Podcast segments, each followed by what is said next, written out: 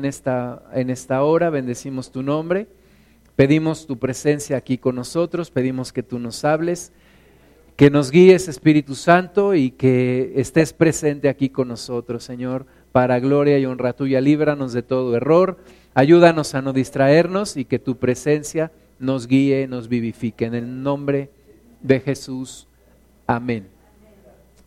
Muy bien, pues dice la carta a los hebreos, en Hebreos 5, del 11 al 14. Acerca de esto tenemos mucho que decir y difícil de explicar, por cuanto os habéis hechos tardos para oír, porque debiendo ya ser maestros después de tanto tiempo, tenéis necesidad de que se os vuelva a enseñar cuáles son los primeros rudimentos de las palabras de Dios. Y habéis llegado a ser tales que tenéis necesidad de leche y no de alimento sólido.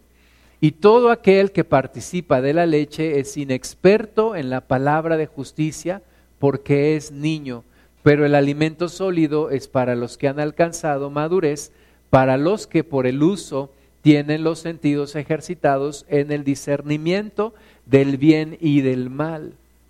Entonces, un poco el ejercicio de hoy era para ver qué tan, qué tan ducho, qué tan diestro, qué tan preparado te sientes en la palabra de Dios. Y yo estoy seguro que, que nos hemos dado cuenta, a lo mejor con este ejercicio, a lo mejor con alguna persona que nos ha hecho preguntas, a lo mejor en alguna situación en donde decimos, ¿y qué dice la Biblia al respecto?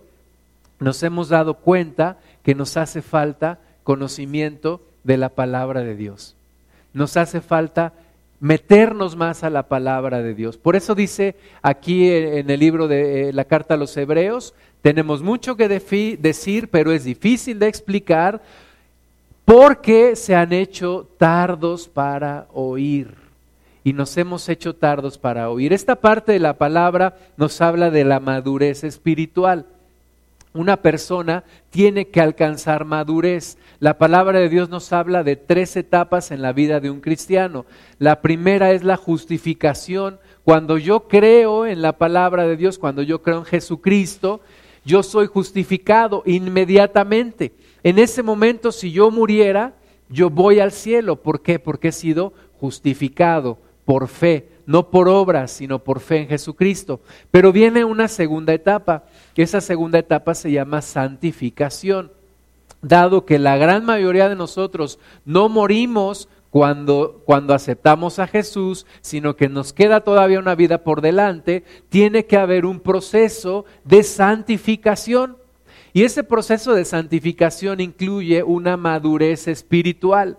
Tenemos que alcanzar la madurez tenemos que ir hacia adelante, tenemos que ir siendo transformados, tenemos que dejar nuestra antigua forma de vivir, nuestra antigua forma de ser, nuestras ideas pasadas, nuestro mal testimonio, el que decíamos mentiras, el que creíamos que una religión nos salvaba, el que adorábamos a los ídolos, etcétera. Todo lo que fuimos tiene que ser transformado en ese segundo proceso que se llama santificación.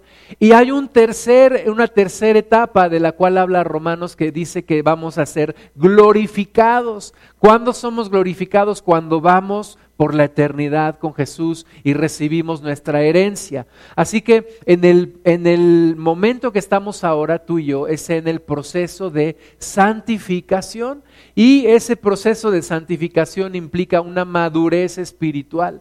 Necesitamos madurar.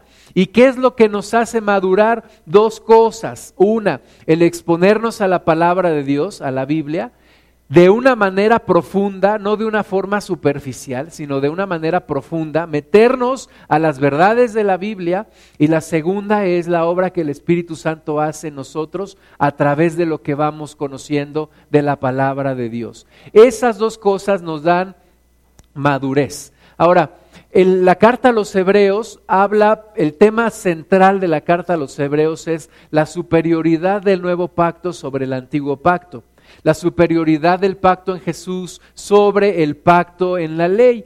Y el pacto en Jesús es superior al antiguo pacto básicamente por tres razones que nos explica la carta a los hebreos. La primera es que tenemos un mejor sacerdocio. En el Antiguo Testamento había sacerdotes, ¿verdad? Pero esos sacerdotes eran imperfectos.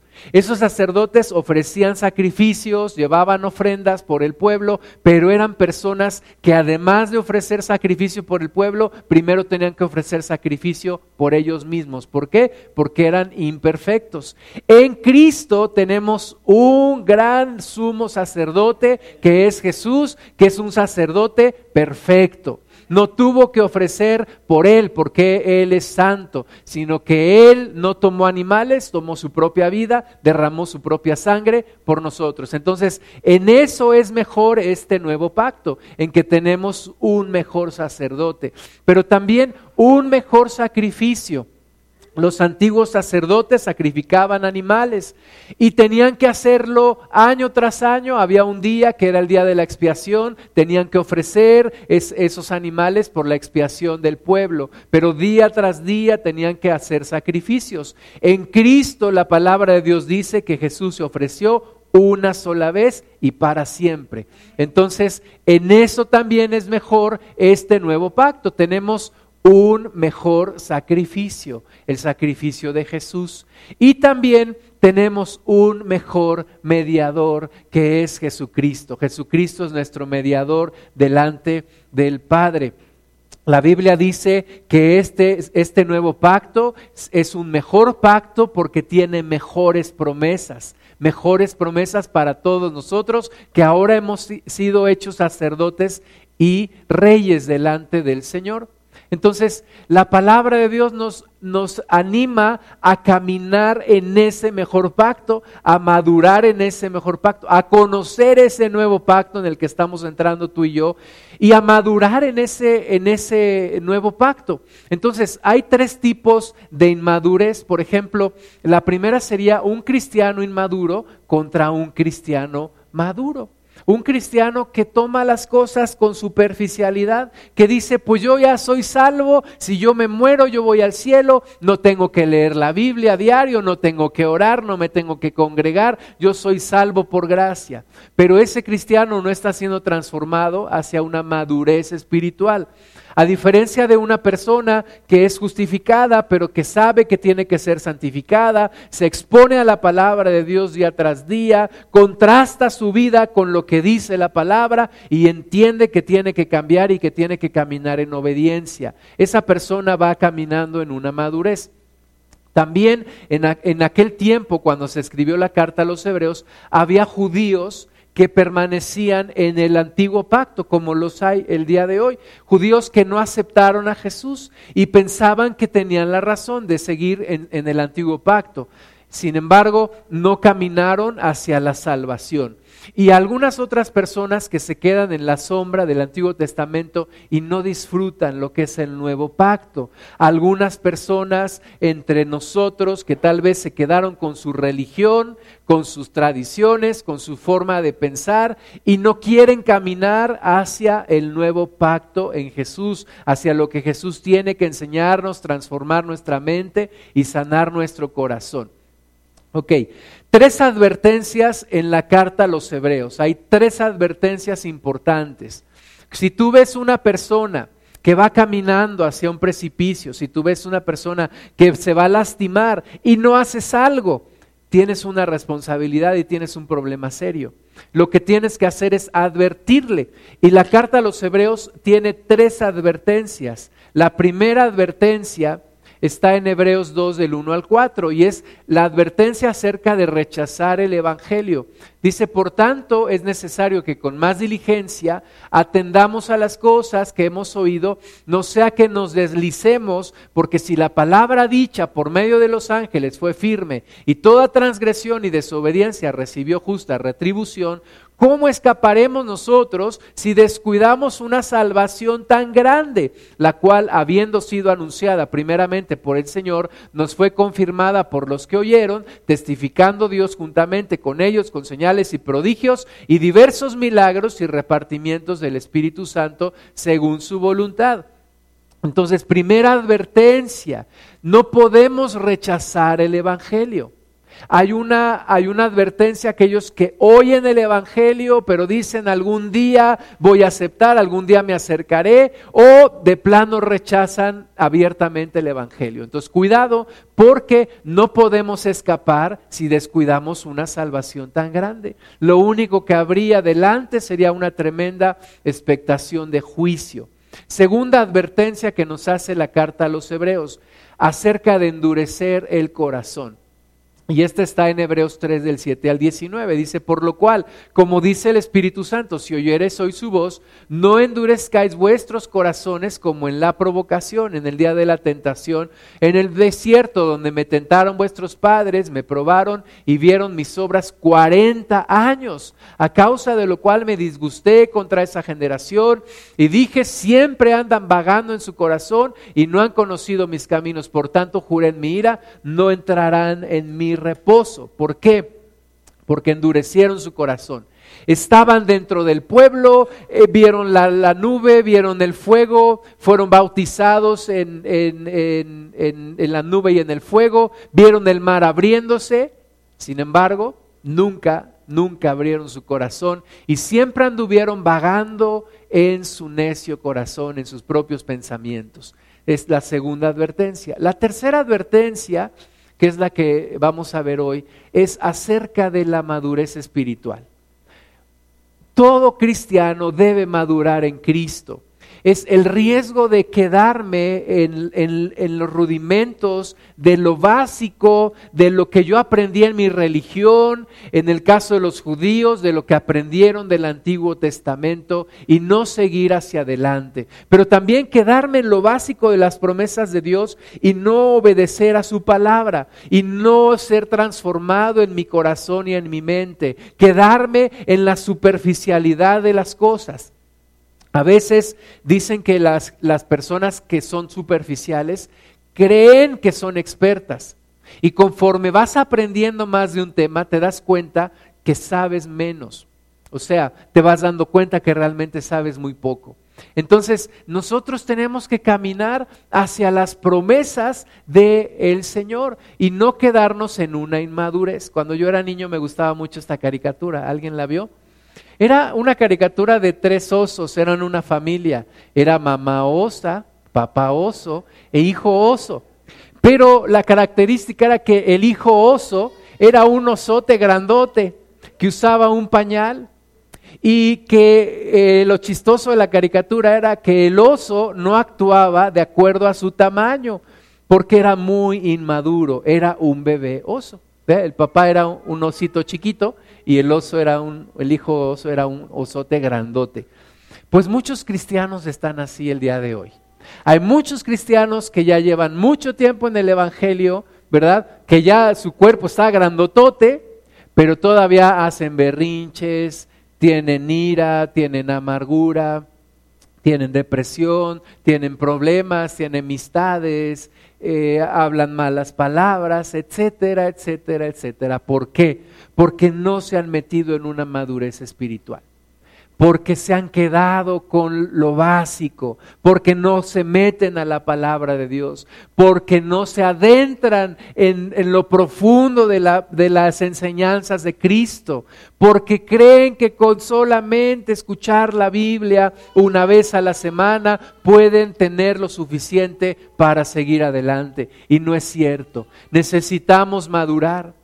Así como algunos judíos estaban atados al judaísmo y no daban su paso por Cristo, algunas personas no salen de su religiosidad, no salen de sus tradiciones, no salen de lo que aprendieron por tantos años. Les da miedo ser renovados en su corazón y en su mente, pero todos necesitamos caminar hacia la madurez en Cristo Jesús. El Antiguo Testamento nos da símbolos de lo que vendría como eran las fiestas que había que celebrar, o los sacrificios, o las ropas sacerdotales, pero el Nuevo Testamento nos llama a dejar la religión, a dejar la tradición para seguir a Cristo, para de lleno seguir a Jesús. Colosenses 2, 16 y 17 nos dice, por tanto nadie os juzgue en comida o en bebida, o en cuanto a días de fiesta, luna nueva o días de reposo, todo lo cual es sombra de lo que ha de venir, pero el cuerpo es de Cristo.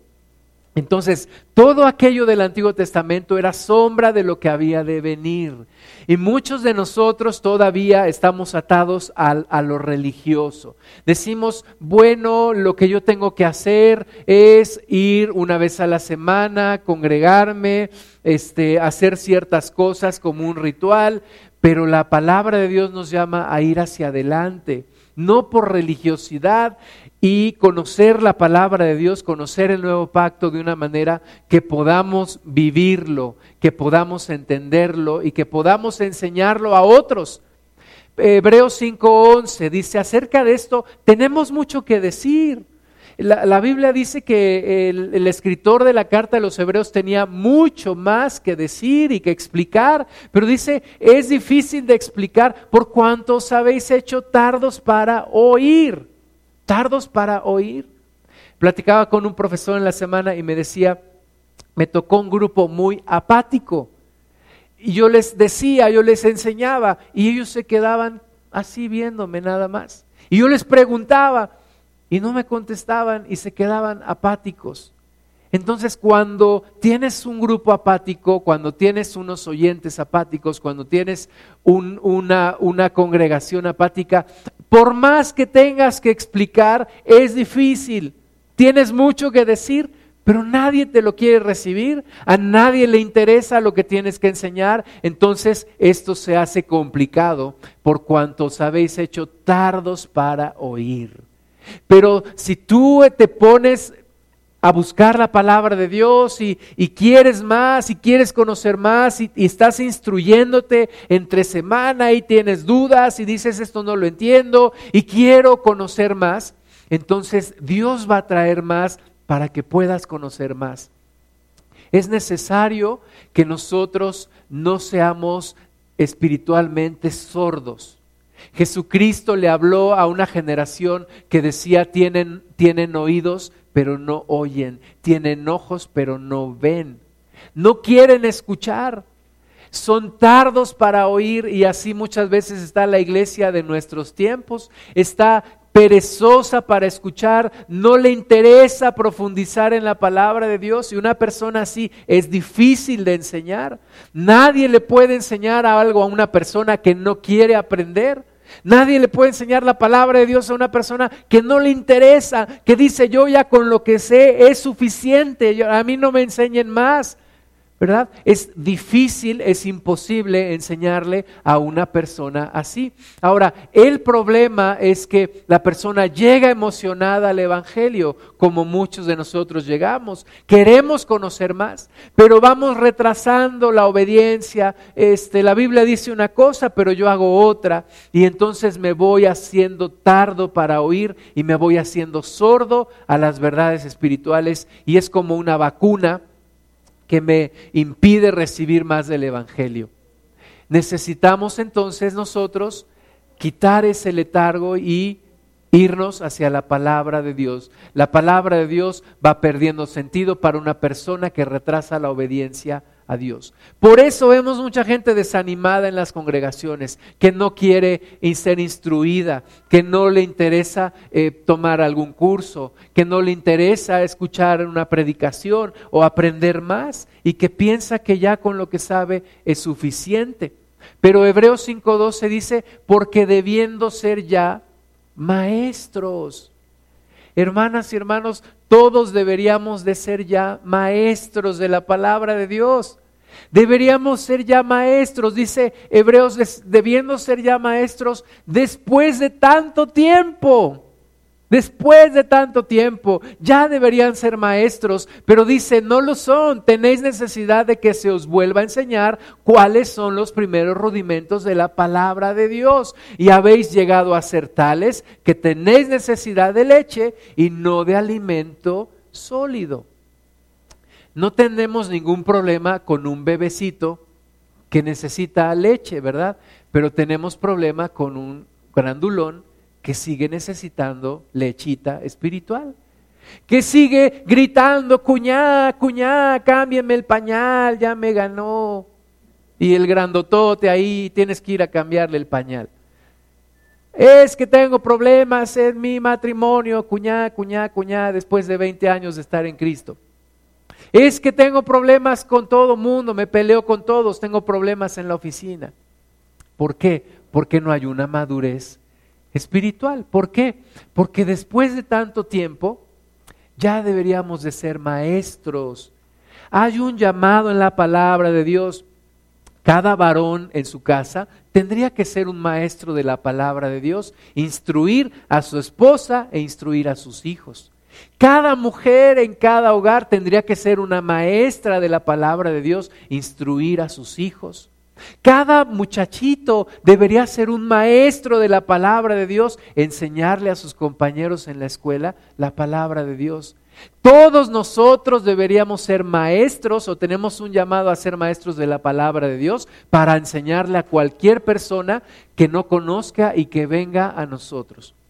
Todos tenemos un llamado a ser maestros de la palabra. La Biblia dice que la gente será salva a través de la locura de la predicación. Es decir, necesitamos predicar el Evangelio. Pero ¿cómo voy a predicar el Evangelio si no lo domino? Si no lo entiendo.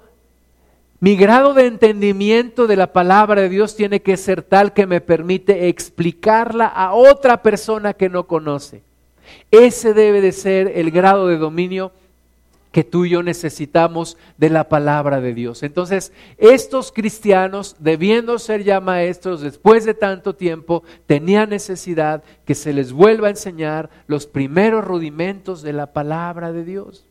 Yo te pregunto, no me contestes en voz alta, yo te pregunto, ¿cuáles son los rudimentos de las palabras de Dios?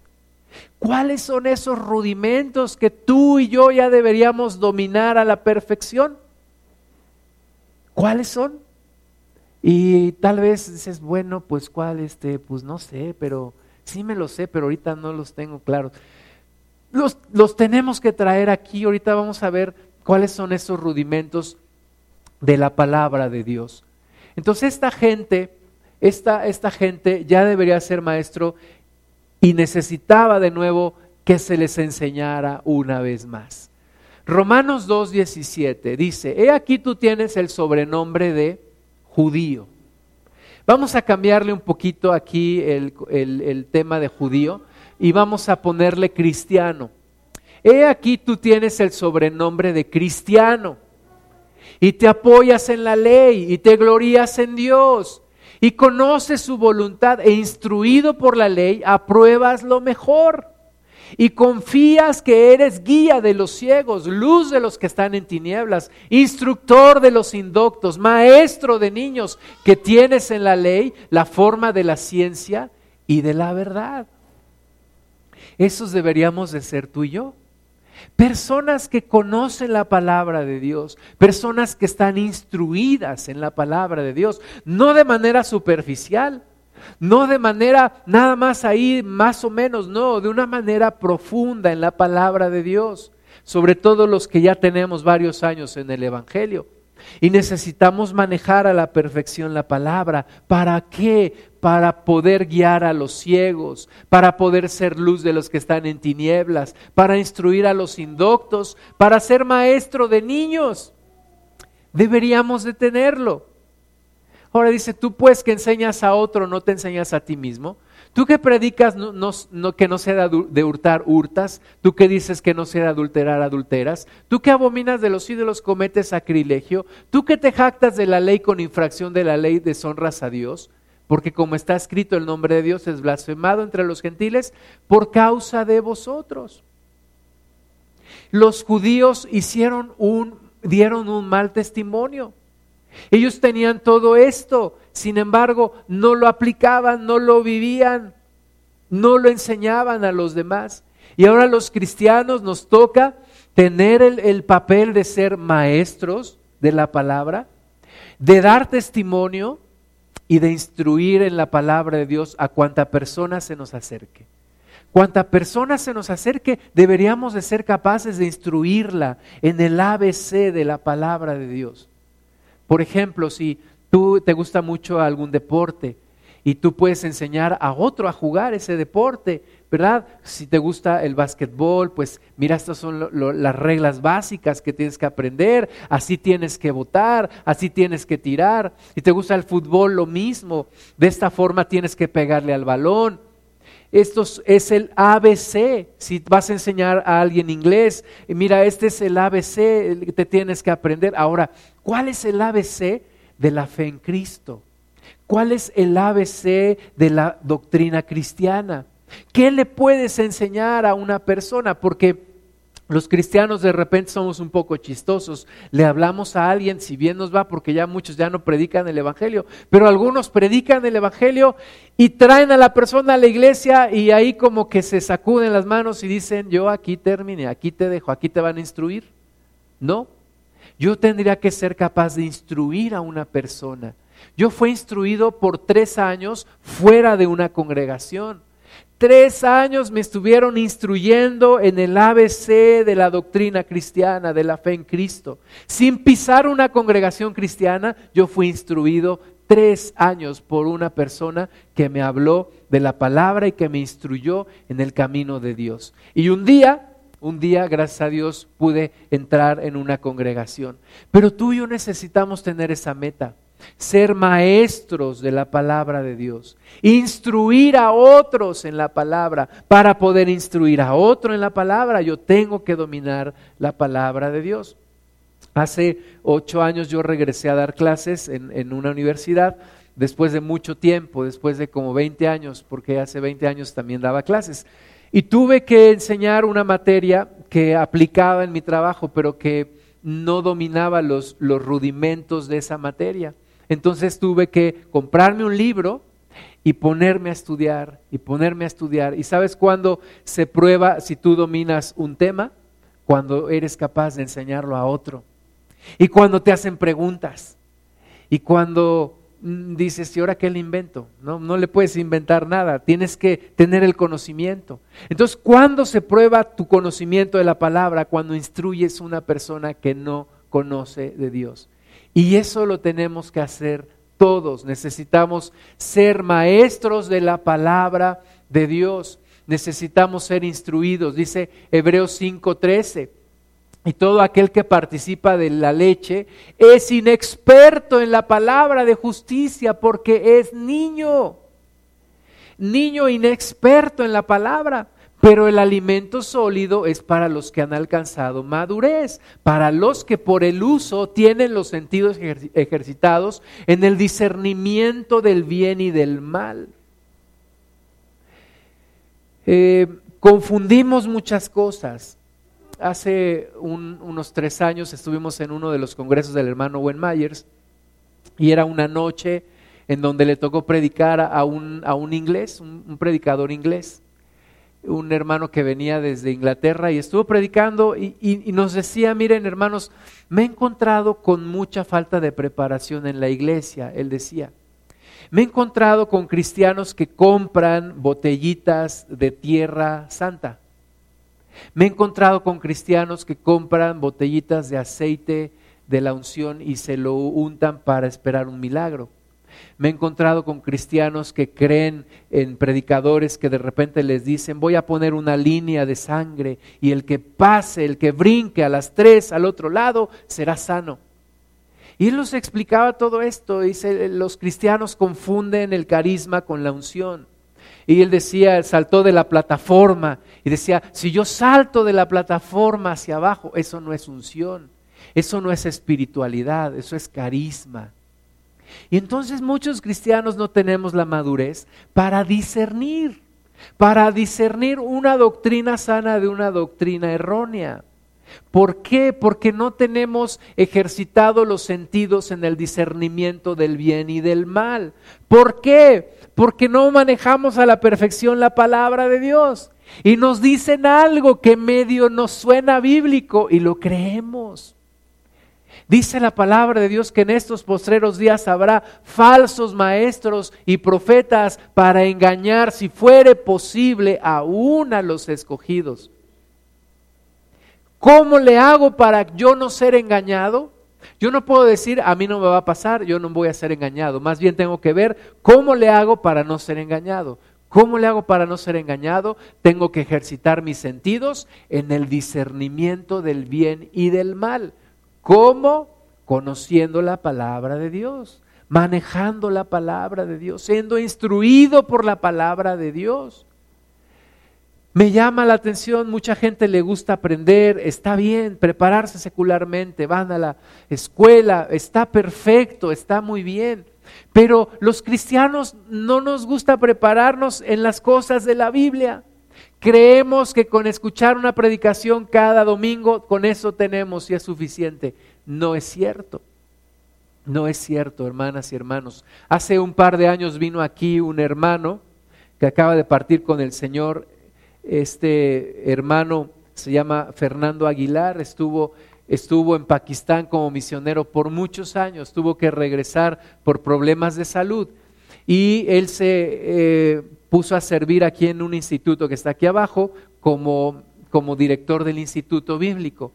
Y él estuvo aquí y me acuerdo que él decía algo que se me quedó muy grabado. él dijo, yo soy director de un instituto bíblico, pero yo les digo una cosa, la importancia de la escuela, de la instrucción en la iglesia local, nada lo puede sustituir. Nada lo puede sustituir. Entonces, hermanas y hermanos, démonos cuenta que necesitamos prepararnos más. Necesitamos conocer más de la palabra de Dios. Yo tenía 17 años en el Evangelio, 17 años en el Evangelio. Y un día, escuchando a predicar a, Miguel López y cómo desglosaba la palabra de Dios, yo dije, yo quiero aprender a enseñar así. Yo quiero predicar, yo quiero aprender a partir el pan y dedicar y poder aprender a enseñar la palabra con profundidad. Yo me di cuenta que después de 17 años necesitaba más profundidad en cómo escudriñar la palabra y en cómo enseñarla. No quiere decir que ahora ya no necesito más, necesito más. Todos los días necesitamos profundizar más en la palabra de Dios. Porque de nuevo, cuando no sabes que no sabes, pues es el peor caso, ¿verdad? Pero cuando sabes que no sabes, necesitas meterte más a la palabra de Dios. Entonces, necesitamos alimento. Si vamos creciendo, necesitamos la leche espiritual y luego alimento sólido y obedecer la palabra y seguir caminando en la instrucción de la palabra de Dios. Hebreos 6.1 dice, por tanto, dejando ya los rudimentos de la doctrina de Cristo, vamos adelante a la perfección, no echando otra vez el fundamento del arrepentimiento de obras muertas, de la fe en Dios. Fíjense, dice que dejando los rudimentos de la doctrina vayamos hacia adelante, hacia la perfección. ¿Qué es lo que me va a permitir ir hacia adelante, hacia la madurez? Tener buenos fundamentos doctrinales, tener buenos fundamentos en la palabra de Dios. Si no tengo buenos fundamentos en la palabra, no puedo ir hacia adelante. Platicaba con una, una persona de, acerca de un equipo de básquetbol que quedó campeón en una liga nacional. Y yo le decía a él, ¿cómo ves este equipo que quedó campeón? Me dice, no saben jugar. Yo, oye, pero ¿cómo crees? Quedaron campeones. Me dice, no saben jugar, no tienen técnica, solamente son un grupo de grandulones cochinos como de fútbol americano. Me dijo, pero no saben jugar. No saben, no saben estrategia, no saben técnica, tiran mal, no tienen cuerpo atlético, se cansan, no son disciplinados. En otras palabras, lo que me estaba diciendo esta persona es, no tienen buenos fundamentos. Y así muchos cristianos necesitamos regresar a los fundamentos, necesitamos aprender bien los fundamentos de la palabra de Dios para poder ir hacia la madurez espiritual para poder seguir adelante en Cristo. Hermanas y hermanos, el, seguir a Cristo no es un hobby que practicas todos los domingos un par de horas.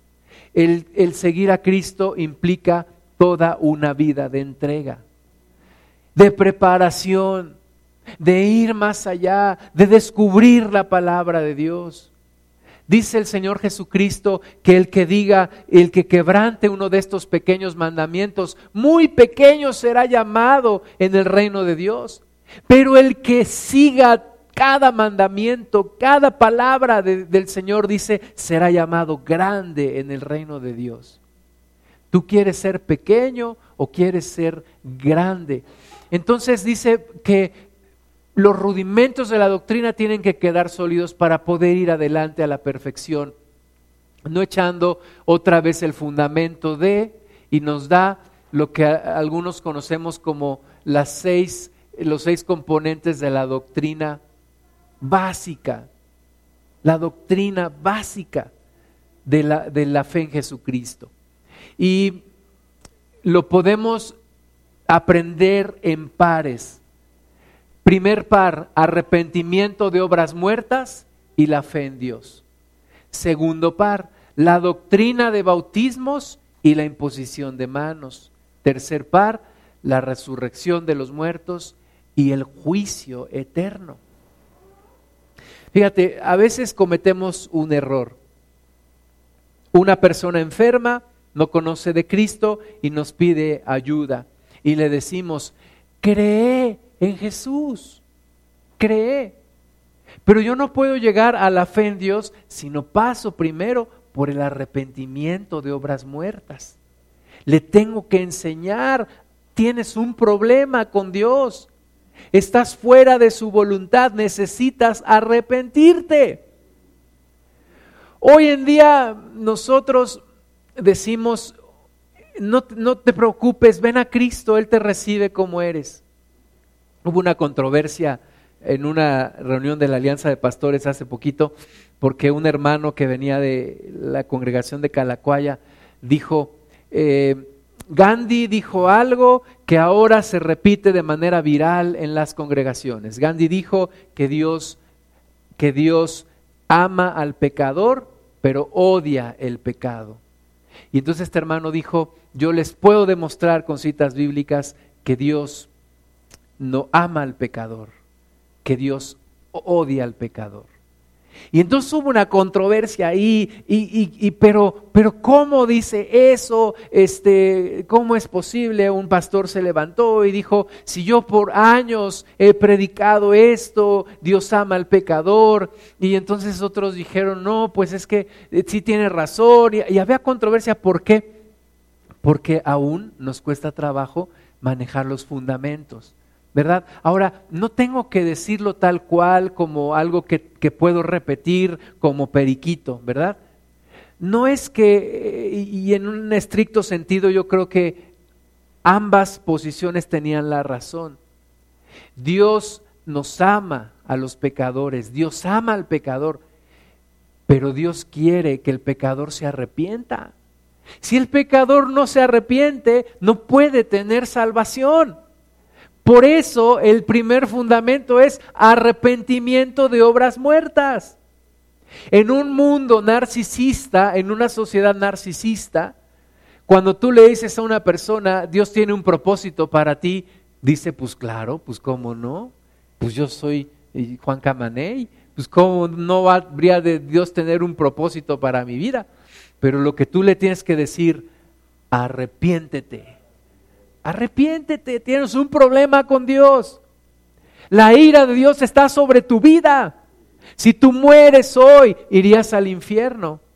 Y poniendo este fundamento del arrepentimiento puedes ir hacia los demás. Primero dice arrepentimiento de obras muertas. La palabra de Dios en el Antiguo Testamento dice en Ezequiel 18:4, el alma que pecare morirá. Pero no me decía cómo hacer para vivir me decía que tenía que seguir la ley. El que hiciere estas cosas, por ellas vivirá, ¿verdad? Pero en el nuevo pacto en Jesús, en la revelación completa, el, el, Señor nos dice desde Mateo 3.2, arrepentíos porque el reino de los cielos se ha acercado. Lo que le tienes que decir a la gente es, arrepiéntete porque el reino de Dios ya está aquí. Hay una forma, hay una, hay una forma de cambiar, hay un estilo de vida diferente que tú puedes aprender, tú puedes entrar en Cristo, Cristo te puede hacer libre. Hechos 3:19, así que arrepentíos y convertíos. Eso es lo que muchas veces no predicamos. Le decimos a la gente, mira, acércate a Cristo, acéptalo como tu Señor y Salvador y ya. No, arrepentíos, dice, y convertíos.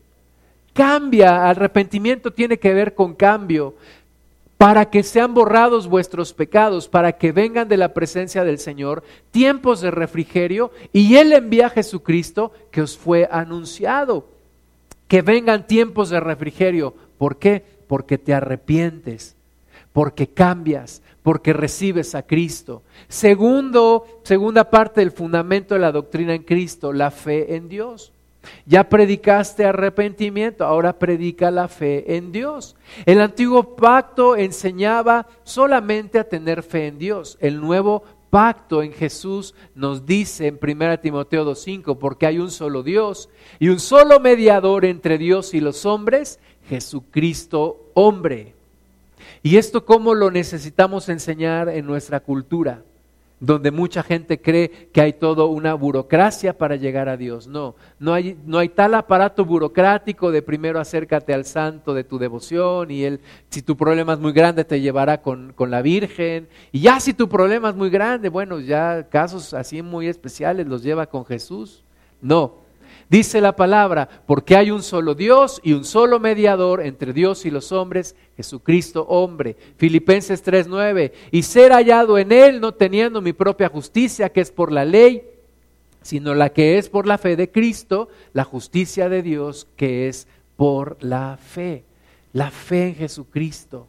Tenemos que enseñar que solamente por fe hay salvación. Jesucristo dijo, yo soy el camino, la verdad y la vida, nadie viene al Padre si no es por mí. Hay que tener fe en Jesús, Juan 14, 6. Se me acercó un joven y me dijo, yo me estoy acercando a la religión, ¿qué problema hay con los testigos de Jehová? Le dije, mira, dice la Biblia yo soy el camino, la verdad y la vida, nadie viene al Padre si no es por mí. Dijo Jesucristo a Felipe, Felipe, eh, porque Felipe le dijo, Señor, muéstranos al Padre y nos basta. Jesús le dijo, Felipe, tanto tiempo he estado con ustedes y no me han conocido. El que me ha conocido a mí ha conocido al Padre. El muchacho se quedó con los ojos abiertos, me dijo, oiga, eso nunca lo había visto así. Le llevé al libro de Romanos, mira aquí dice que Jesucristo es Dios. Dijo, ahora sí tengo serios problemas, ¿verdad? Pero hay que enseñar la fe en Jesucristo. No solamente tener fe en Dios, tenemos que tener fe en Jesucristo, el Hijo de Dios. Él es el camino al Padre. Los judíos tenían fe en Dios, pero sin recibir a Cristo no pueden ser salvos. Hechos 2.38, Pedro les dijo, Arrepentíos y bautícese cada uno de vosotros en el nombre de Jesucristo para perdón de los pecados y recibiréis el don del Espíritu Santo. Fíjate lo que es no tener los fundamentos bien. Hubo una, hay una corriente de cristianos que dicen, la Biblia dice en Hechos 2.38 que hay que bautizarse en el nombre de Jesucristo. Entonces, Andaban por allá en la sierra rebautizando a los hermanos porque les preguntaban, ¿en nombre de quién te bautizaste tú? Ellos decían, en el nombre del Padre, del Hijo y del Espíritu Santo. Ellos se rasgaban las vestiduras y decían, no, dice Hechos 2.38, que hay que bautizarse en el nombre de Jesucristo. Te tienes que volver a bautizar. Y ahí andaban rebautizando a los hermanos. Entonces, ¿cuál es la solución a esto? Esto me lo enseñó Miguel López, me dijo, cuando bautices, bautiza en el nombre del Padre, del Hijo y del Espíritu Santo y en el nombre de Jesús. Con tal ya se acabó tal controversia y no tenemos que hacer otra, otra rebautizada, ¿verdad? Pero tantas cosas que, que salen por no dominar la doctrina básica y en ningún otro hay salvación porque no hay otro nombre bajo el cielo dado a los hombres en que podamos ser salvos. Hechos 4:12. Seguimos avanzando en la doctrina básica, doctrina de los bautismos. Los judíos tenían lavamientos. En las casas de los judíos había una, una gran tina para efectuar el ritual de los lavamientos. En el templo había una gran tina para ser eh, lavados en agua antes de participar los sacerdotes de los sacrificios.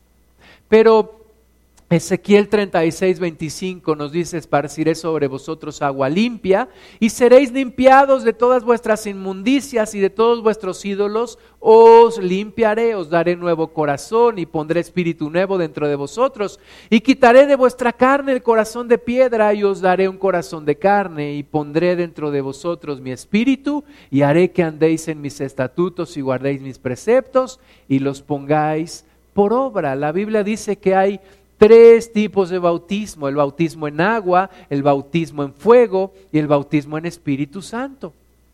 Algunos cristianos dicen, no es necesario bautizarse.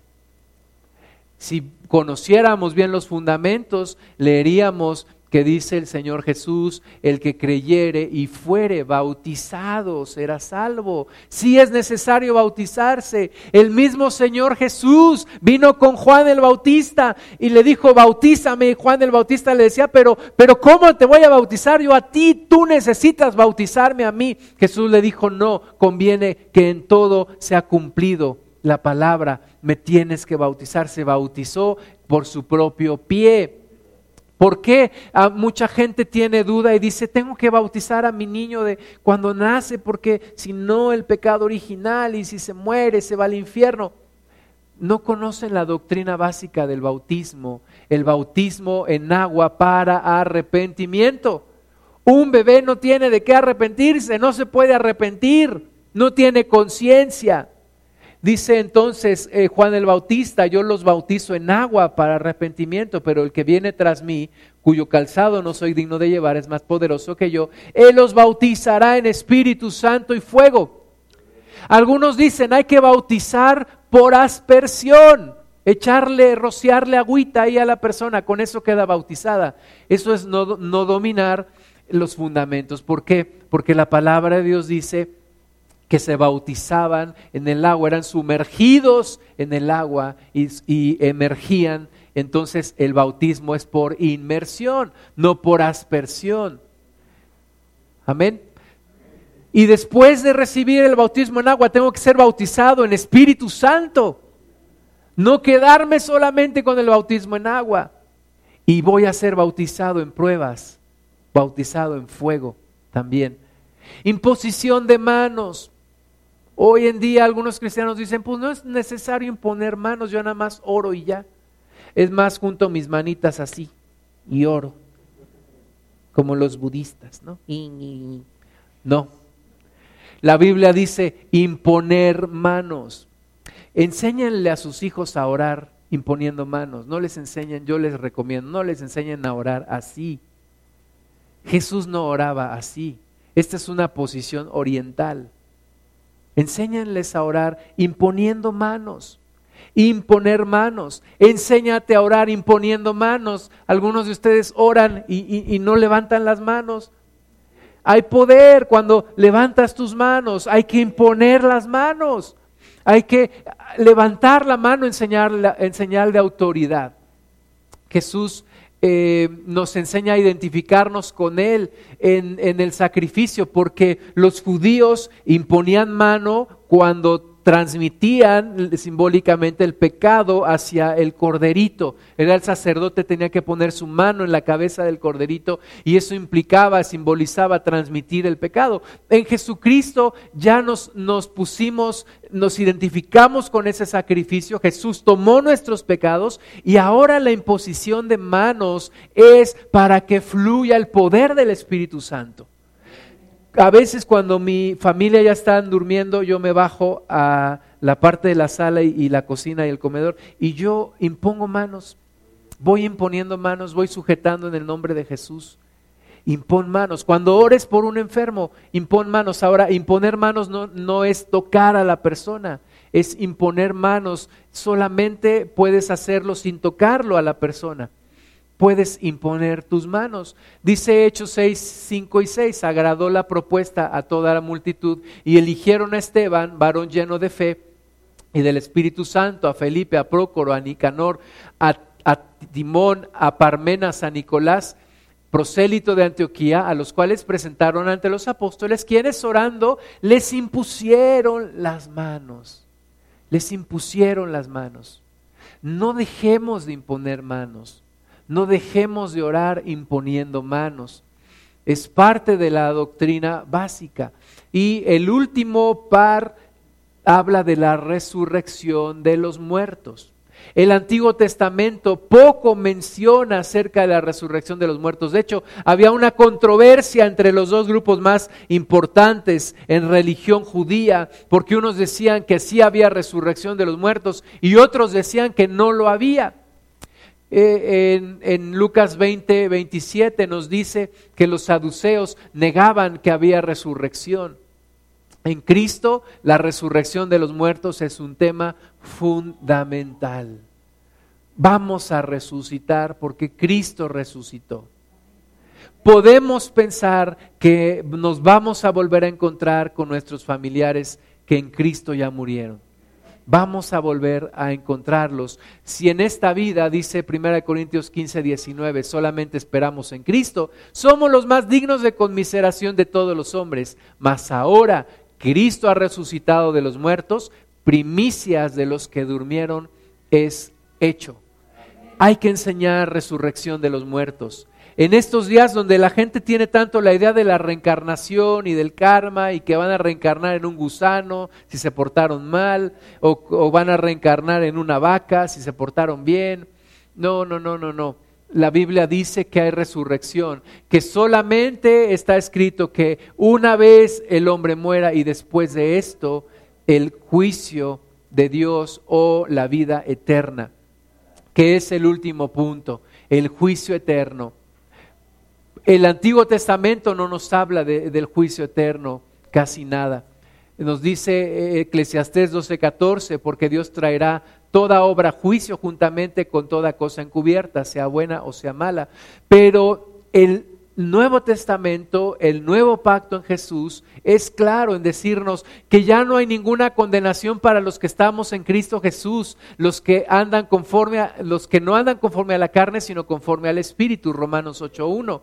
También nos dice Apocalipsis 20:11, vi un gran trono blanco y al que estaba sentado en él, de, delante del cual huyeron la tierra y el cielo, y ningún lugar se encontró para ellos. Y vi a los muertos, grandes y pequeños, de pie ante Dios, y los libros fueron abiertos, y otro libro fue abierto, el cual es el libro de la vida, y fueron juzgados los muertos por las cosas que estaban escritas en los libros, según sus obras. Y el mar entregó los muertos que había en él, y la muerte y el Hades entregaron los muertos que había en ellos y fueron juzgados cada uno según sus obras, y la muerte y el Hades fueron lanzados al lago de fuego, esta es la muerte segunda, y el que no se halló inscrito en el libro de la vida fue lanzado al lago de fuego. Sabemos lo que va a pasar, tanto con los que creen en Cristo como con los que no creen en Jesús. Entonces necesitamos predicar la palabra completa y necesitamos ir hacia la madurez espiritual.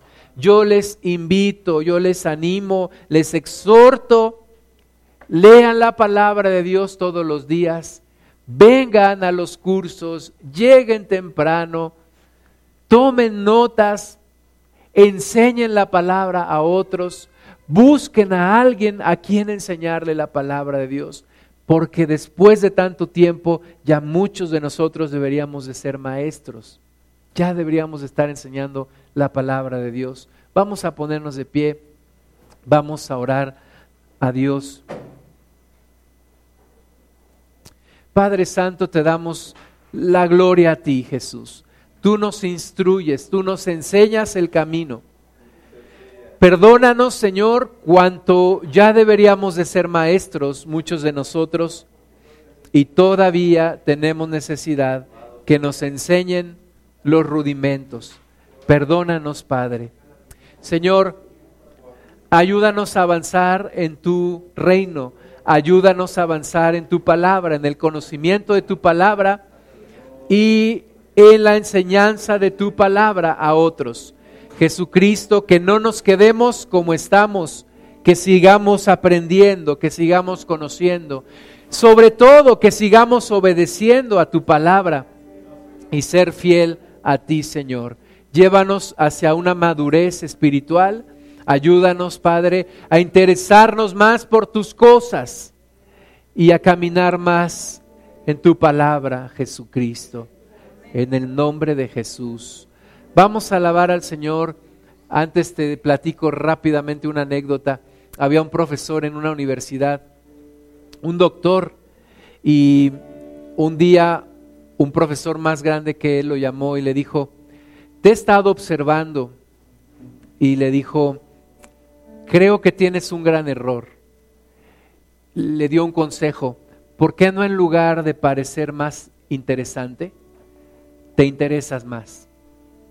Eh, muchos cristianos queremos parecer interesantes, pero lo que tenemos que hacer es interesarnos más por la palabra de Dios, interesarnos más por la Biblia, por las cosas de Dios, meternos más en las cosas de Dios.